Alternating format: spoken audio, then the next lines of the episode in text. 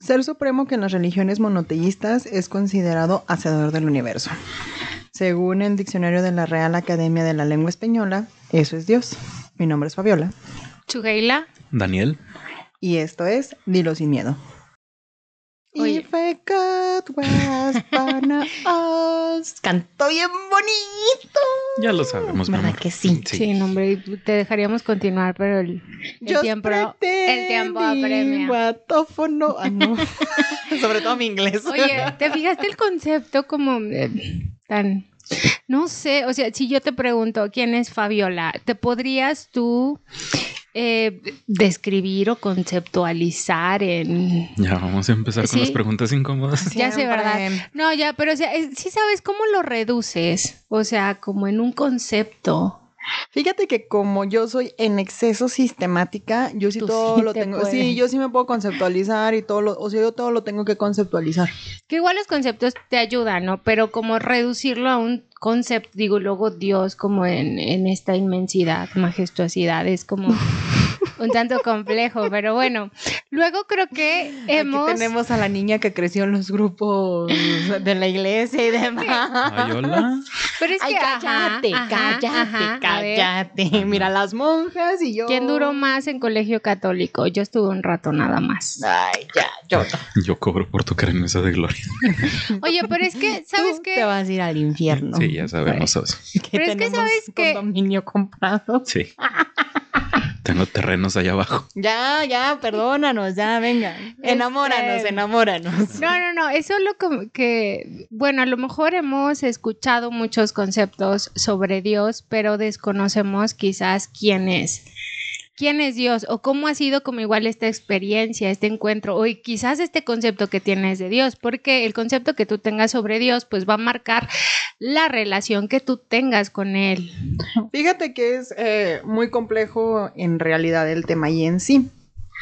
Y te lo voy a explicar. Hace mucho tiempo yo sí intentar como que estar más apegada al tema este de, de la fe, de la esperanza y demás. Y trataba de tener como sesiones este, constantes con directores espirituales, pues quienes te fueran abriendo, porque últimamente pues este tipo de relaciones eh, con un ser supremo, ya lo decía Freud, te ayuda... Freud, bye. Si era Freud, Freud. Freud. Sí se pronuncia Freud. Sí. Freud. Ah. Freud. Bueno, ya lo decía Freud, o sea, el super yo, que es la evolución del ser, pues este ser supremo termina dándote como que este descanso o este respiro para tu cotidiano, para tu vida diaria, y es necesario. Ya claro que muchos vinieron a tergiversar mucho lo que hablaba Freud y ya decían que pues que, que era otra cosa totalmente diferente. Anyway, eh, y trataba de asistir mucho con directores espirituales como que para que me duraran. Y me llamó muchísimo la atención y la verdad es que sí coincidí mucho ya después del tratamiento con ellos, que la verdad es que a Dios cuando tienes una eh, relación cercana lo ves como ves o como tratas a tu papá biológico. Entonces, este, por obvias razones, eh, yo adoro al señor Nacho, la verdad. Pero eh, siempre vi como que a este hombre distante, sumamente inteligente. Obviamente lo da todo por nosotros, ¿no? Por la familia. Pero es distante en el sentido de que, pues, este, siempre ha- sido muy trabajador. Entonces, como que siempre ha preferido, este, el, el rollo laboral, etcétera, etcétera. Y así mismo veía a Dios, ¿no? Como que en este tenor de, ah, caray, o sea, y sí soy merecedora, no soy merece- merecedora, o sea, de que se acerque, de que esté, de que no esté conmigo. Y muchos de los directores espirituales eran lo que trataban conmigo, o sea, en función de cómo tú lleves tu relación con tu papá. Es la función en cómo tú ves la relación con Dios la mayor parte del tiempo y en mi caso muy específico. Por este sentido de que Dios como padre, ¿no? Sobre todo porque la religión literal, pues yo la mamo de casa. O sea, todo este tema de, de religión, de fe, de esperanza, de caridad, yo la mamo de casa. Pero fíjate, sí, porque digo, luego quienes te pueden como mostrar a Dios, pues primero son tus papás, ¿no? ¿Qué te dicen sobre Dios? ¿O en qué tipo de Dios crees? Si es como este Dios castigador de, es que si te portas mal, Dios te va a castigar, o el Dios que todo lo ve, todo lo oye, ¿no? Y está ahí como al pendiente de, de qué haces o qué no haces. O este Dios bonachón que, ay, no importa lo que hagas, todo lo perdona, no pasa nada. O sea, ¿cuál es como esa idea que tienes sobre Dios? O, o- o quién te habló sobre Dios en tu caso, Dani? Pues es que en sí el, el enfoque de todo esto que dices, o sea, me lo englobaron a mí de, de esa forma, o sea, me presentaron a Dios como eso, como una persona misericordiosa que también hasta cierto punto castiga si te portas mal, o sea, fue las bases que yo tuve de, de pequeño, pero o sea, sí se me inculcó pues el, no sé si sea correcto decirlo, temor a Dios.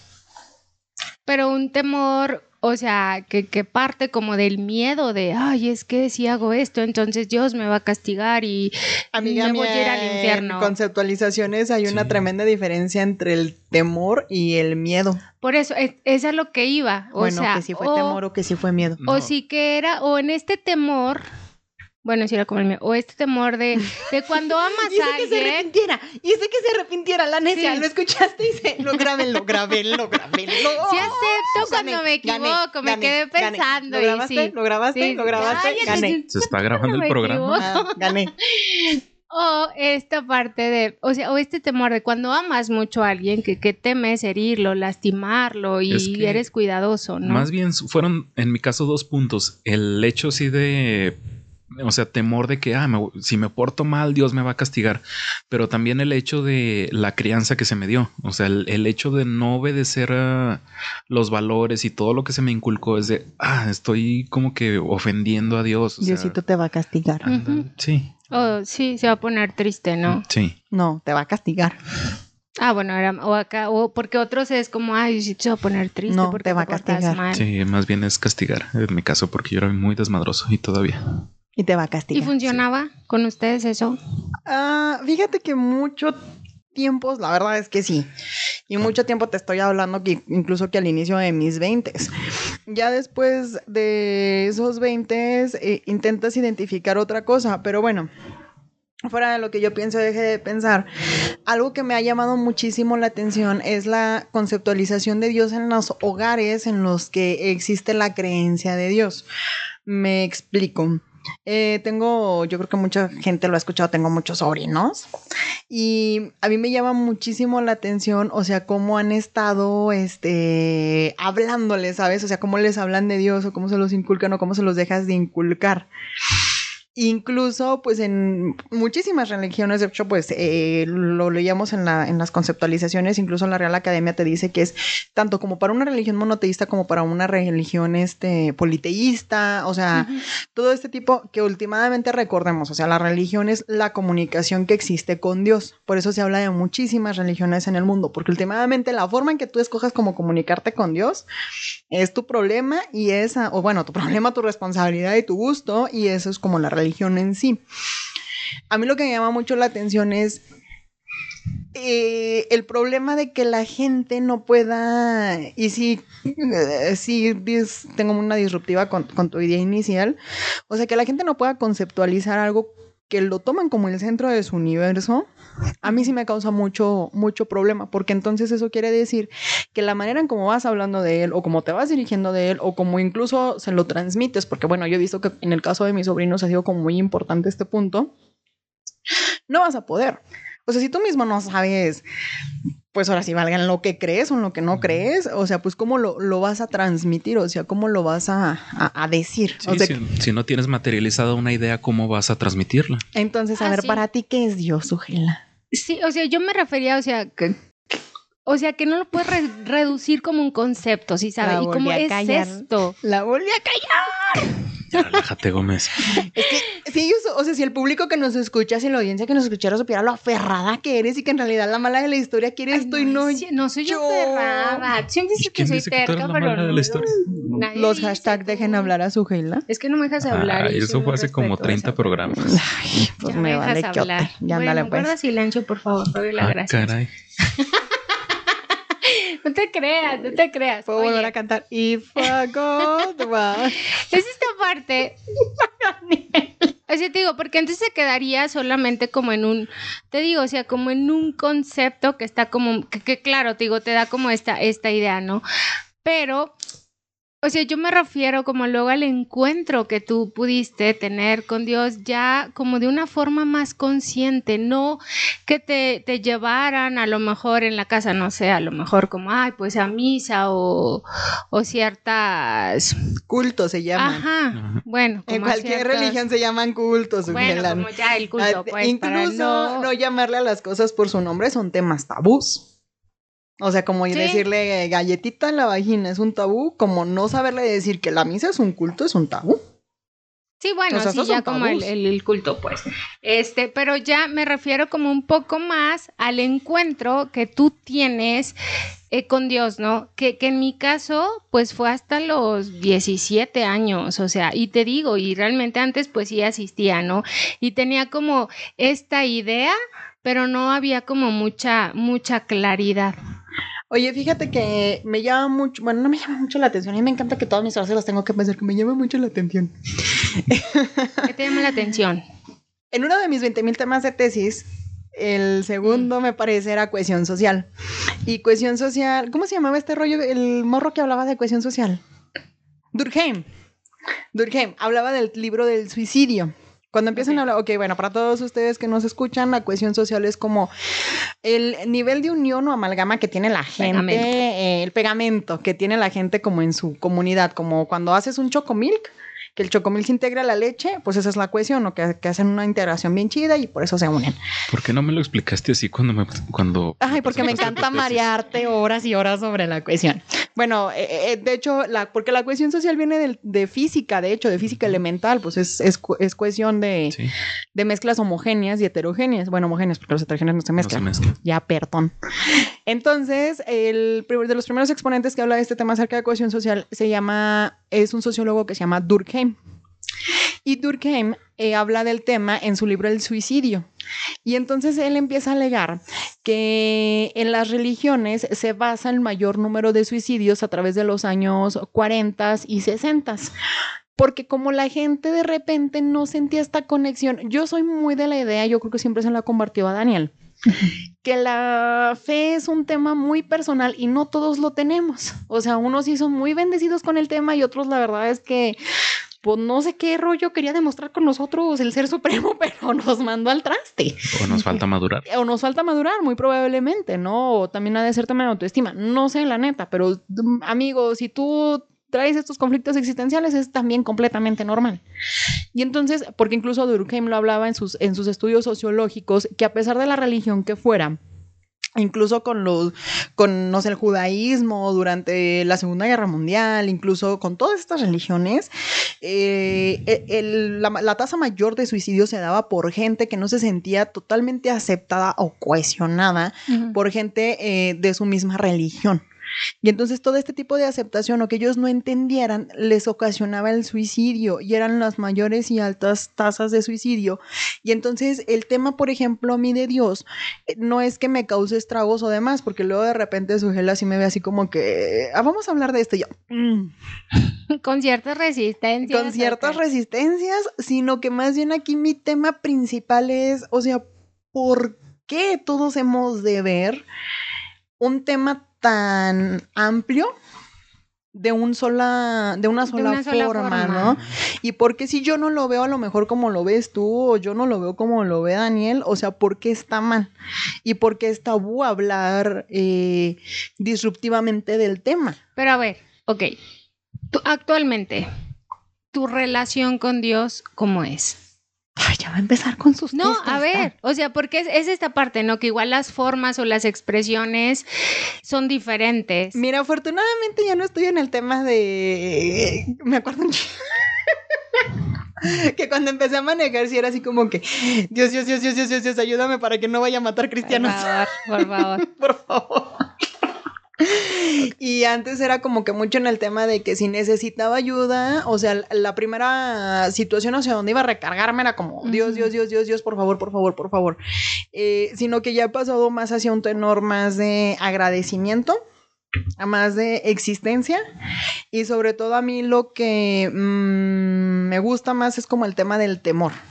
O sea, bueno, eh, si a mí, por ejemplo, a mí lo que me enseñaron o lo que me dijeron es que era un Dios misericordioso que perdonaba absoluta y completamente todos mis pecados, que yo creo que era lo último que me pudieron haber dicho porque ello quiere decir que me acepta tal y como soy y pues está cabrón aceptarme a mí tal y como soy.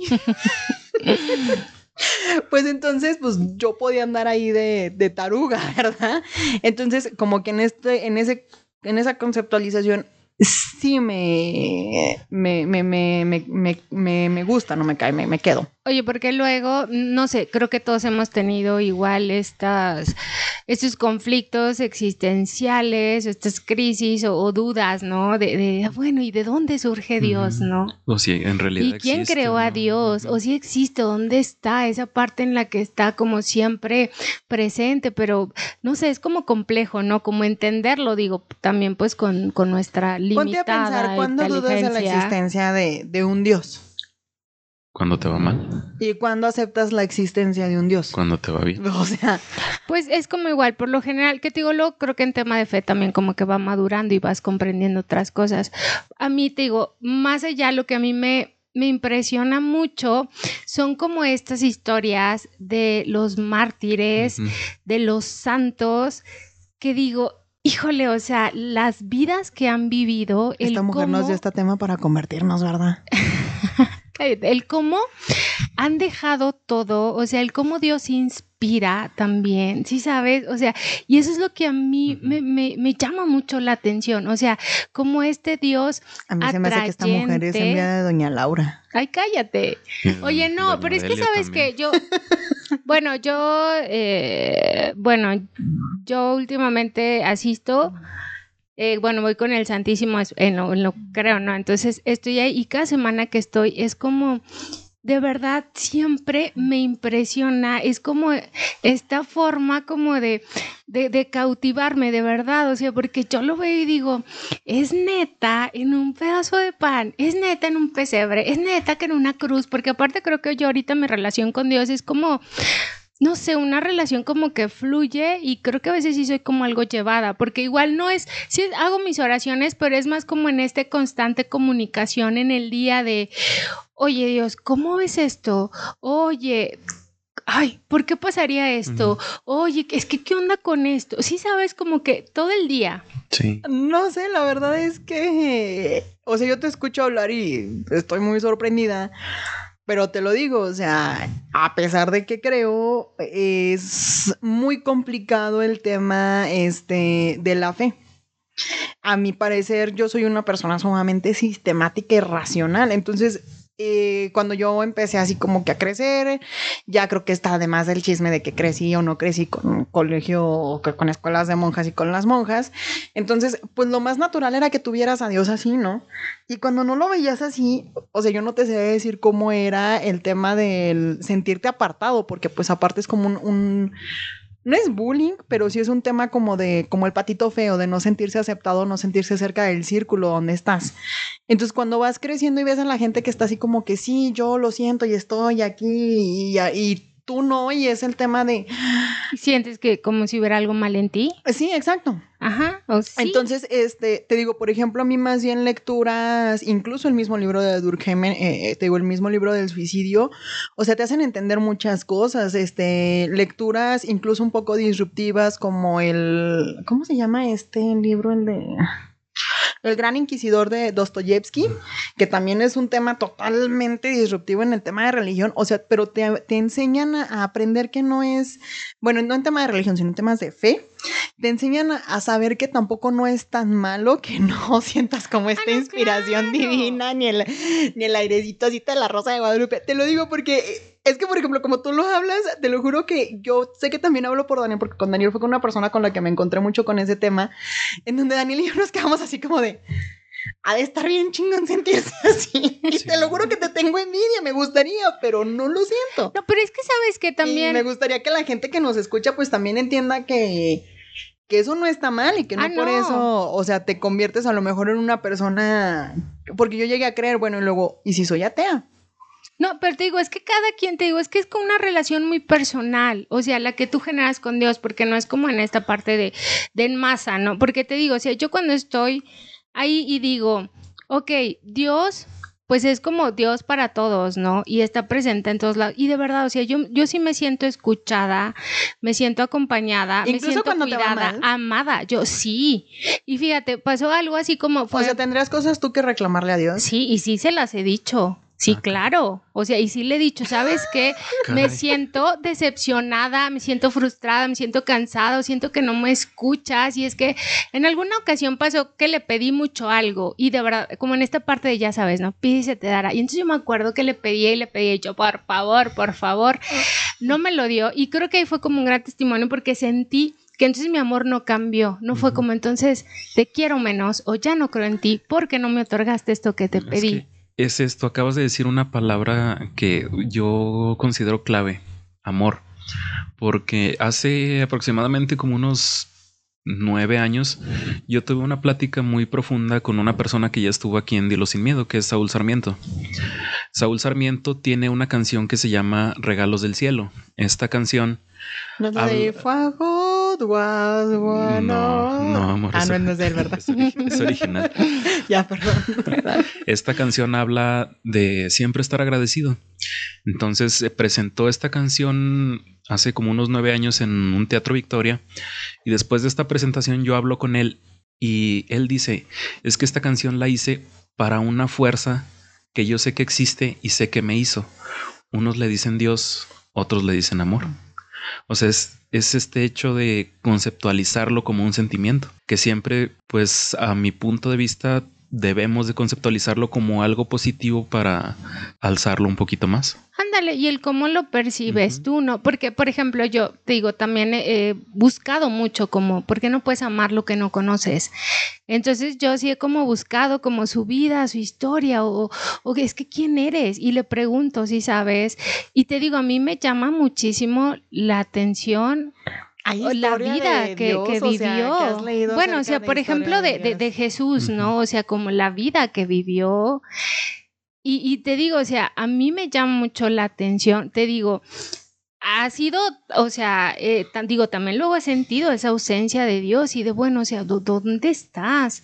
O, o siento que no me escuchas, o sí existes, pero lo, lo digo, sí sabes. Pero la verdad es que a mi Dios me conmueve muchísimo. Hubo un tiempo en el que Es yo que me si ustedes sentía... vieran cómo le brillan los ojos, envidia les daría, de verdad, Sí, sí. Es que- envidia les daría. Está motivada y lo que Es que sigue. sea, ¿sabes Daniel y yo estamos así con cara de... una hora. Es que sabes que hubo un momento en el que me sentía como, como en esta parte de pensar en Dios, como muy triste de decir, o sea, como que, ¿qué te damos? O sea, ¿qué, qué te ofrezco yo? ¿Qué hago yo por ti? Porque siento que pues el amor también debe de darnos. Y Dios no es como una, te amo, este, si tú me amas, o sea, sino como este amor incondicional, ¿no? Y entonces era como, porque creo que muchas de las cosas que hago en mi vida, que me equivoco mucho, tengo, cometo muchos errores, pero siempre trato como de pensar en Dios, no sé, y siento, luego digo, mi misión en la vida igual es hacer sonreír a Dios, no sé, que Dios me pueda ver y pueda sonreír, como que si puedo ver otras personas, que no sé, a lo mejor... Tengo eh, una pregunta.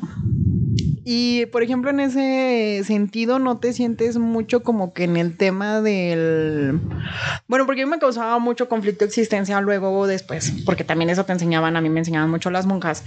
O sea, ¿no te sientes como en este sentido de que el tener que agradar a Dios va en el lado del del dishonor, o sea, de que si no lo agradas, pues estás llamando tú y, y, híjole, o sea, para volver... Fíjate que me costó mucho porque, bueno, creo que, bueno, yo lo conocí en grupos juveniles, ahí estuve, luego me alejé, me alejé y creo que me costó luego mucho regresar, ¿sabes? No era como por este sentido de, me, como por vergüenza, ¿sí sabes? Ni siquiera era como como temor o de que, ay, pues ya no me va a querer porque entonces ya no, no me porto bien y no cumplo con los mandamientos, no sé, sino era como sentir esta vergüenza como de, ay, es que te fallé. Y me costó mucho regresar, pero cuando yo regreso, me sentí, de verdad, o sea, te digo, me sentí luego mis errores, me sentí más juzgada, más criticada, igual por mi familia, que igual siento que los decepcioné, que por Dios porque sentí que Dios me abrazaba y era como de no importa, o sea, yo te amo y, todo va a estar bien. Es que no me explico como un ser que pueda hacer amor, o sea, bueno, yo siempre lo que he pensado es como que es un ser tan grande y como tiene tanto poder y es que sí le pudo importar igual yo, o sea, no estoy juzgando que no le importe yo, pero que igual pues como que mis babosadas pues digo porque últimamente ponte a pensar en algo, ¿no? O sea, ok, si estás en el tenor en donde crees en Dios y en donde existe un Dios, Dios obviamente eh, te ha creado a ti. Y si Dios ha querido que fueses una marioneta donde tú te portaras bien, pues entonces, discúlpame, no te hubiera dado algo tan importante como lo es el libre albedrío. Claro, es como esa libertad, ¿no? De eh, sí, o sea, te hubiera hecho borrego y te hubiera hecho este... O te podría obligar a obedecerlo, ¿no? También. Tan sencillo como eso, pero sin embargo, pues bueno, ¿no? O sea, si estás en este mundo de, de la creencia en Dios, pues entonces Él te da libre albedrío para que tú decidas de manera libre eh, cómo vivir la vida y bueno, yo sí lo veo no por el lado de agradarlo, sino más bien lo veo por el lado de eh, si Dios es amor, porque realmente la definición en la que yo conceptualizo más a Dios es como que Dios es amor, pues entonces todas las acciones deben de ser en amor y en caridad. Entonces, si las acciones que tú hagas en tu vida no dirigen más hacia ese amor o hacia esa caridad, pues entonces no te estás dirigiendo hacia lo que es tu origen, que en un tenor de un, de un creyente, pues sería hacia con Dios. Porque, por ejemplo, a mí sí me emociona mucho este tema de, del encuentro con Dios. No, ni lo estamos notando. De hecho, estamos a punto de abrirte un podcast de predicadora porque casi nos conviertes a los dos. O sea, de verdad, o sea, yo, yo lo imagino y digo, es que se escucha el, color de su voz, vele los ojos. Es que de verdad. yo así. O sea, eso me llamaría. Mm, o sea, en, un, en, un, en algún momento de mi vida yo quería irme de más en las misiones, ¿no? Era como esta parte. porque abandonaría, de verdad, porque dejaría muchas cosas. O sea, solo por él, sí sabes. Y y era como esta parte de, es que me emociona como mucho pensar, o sea, de, que voy a encontrarme con él, de que lo puedo ver y también con el sentido de que no quiero llegar con las manos vacías, ¿y sabes? De que pude, o sea, porque creo que también en esta vida terrenal y temporal podemos ofrecer algo, algo a Dios y no porque él nos lo solicite, porque pues creo que ni siquiera nos necesita, ¿sí sabes? Pues es que sí es mucho mi pensar, o sea, de verdad es un ser tan que yo vuelvo a lo mismo, o sea, de verdad, eh, para todos los que son creyentes o incluso los que no entienden a los que son creyentes, porque fuera de que la esté criticando y todo eso, no, de verdad sí me da mucha envidia que, tenga tanta ilusión en su corazón, se me hace muy bonito. Yo creí que estaba amargada y no, sí, sí, sí, sí, sí, sí, hay, sí hay amor, sí le late el corazón. No le quita tantito la amargada. Ya sé. O sea, a mí lo que te digo, lo que sí se me hace es, o sea, si crees en algo que es amor, y tú aseguras que ese amor te creó, o sea, como decía, por ejemplo, Saúl, que es una fuerza superior, que me creó y que puede, que es el amor, porque todos lo definimos como Dios es amor. O sea, cada acción que te regrese a eso debe de ser las mismas acciones del amor. Entonces, no creo que el amor lastime, no creo que el amor hiera, no, creo que el amor eh, juzgue, no creo que el amor golpee, no creo que el amor aleje, separe, divida, no creo que el amor sea ambicioso, avaricioso, o sea, ¿sí me explico? Y yo sí he elegido mucho como que este camino de si es decidir ser creyente de ese amor, pues entonces es vivir en el amor. Claro, y que Dios es amor y Dios es bueno, ¿no? Porque también es esta parte en la que pues somos seres con sentido común, ¿no? Racionales, entonces queremos ver, tocar, sentir, ¿no? O sea, entonces luego como, eh, te digo, luego creer en alguien a quien no ves o servir o vivir para alguien a quien no puedes como tocar, si sabes?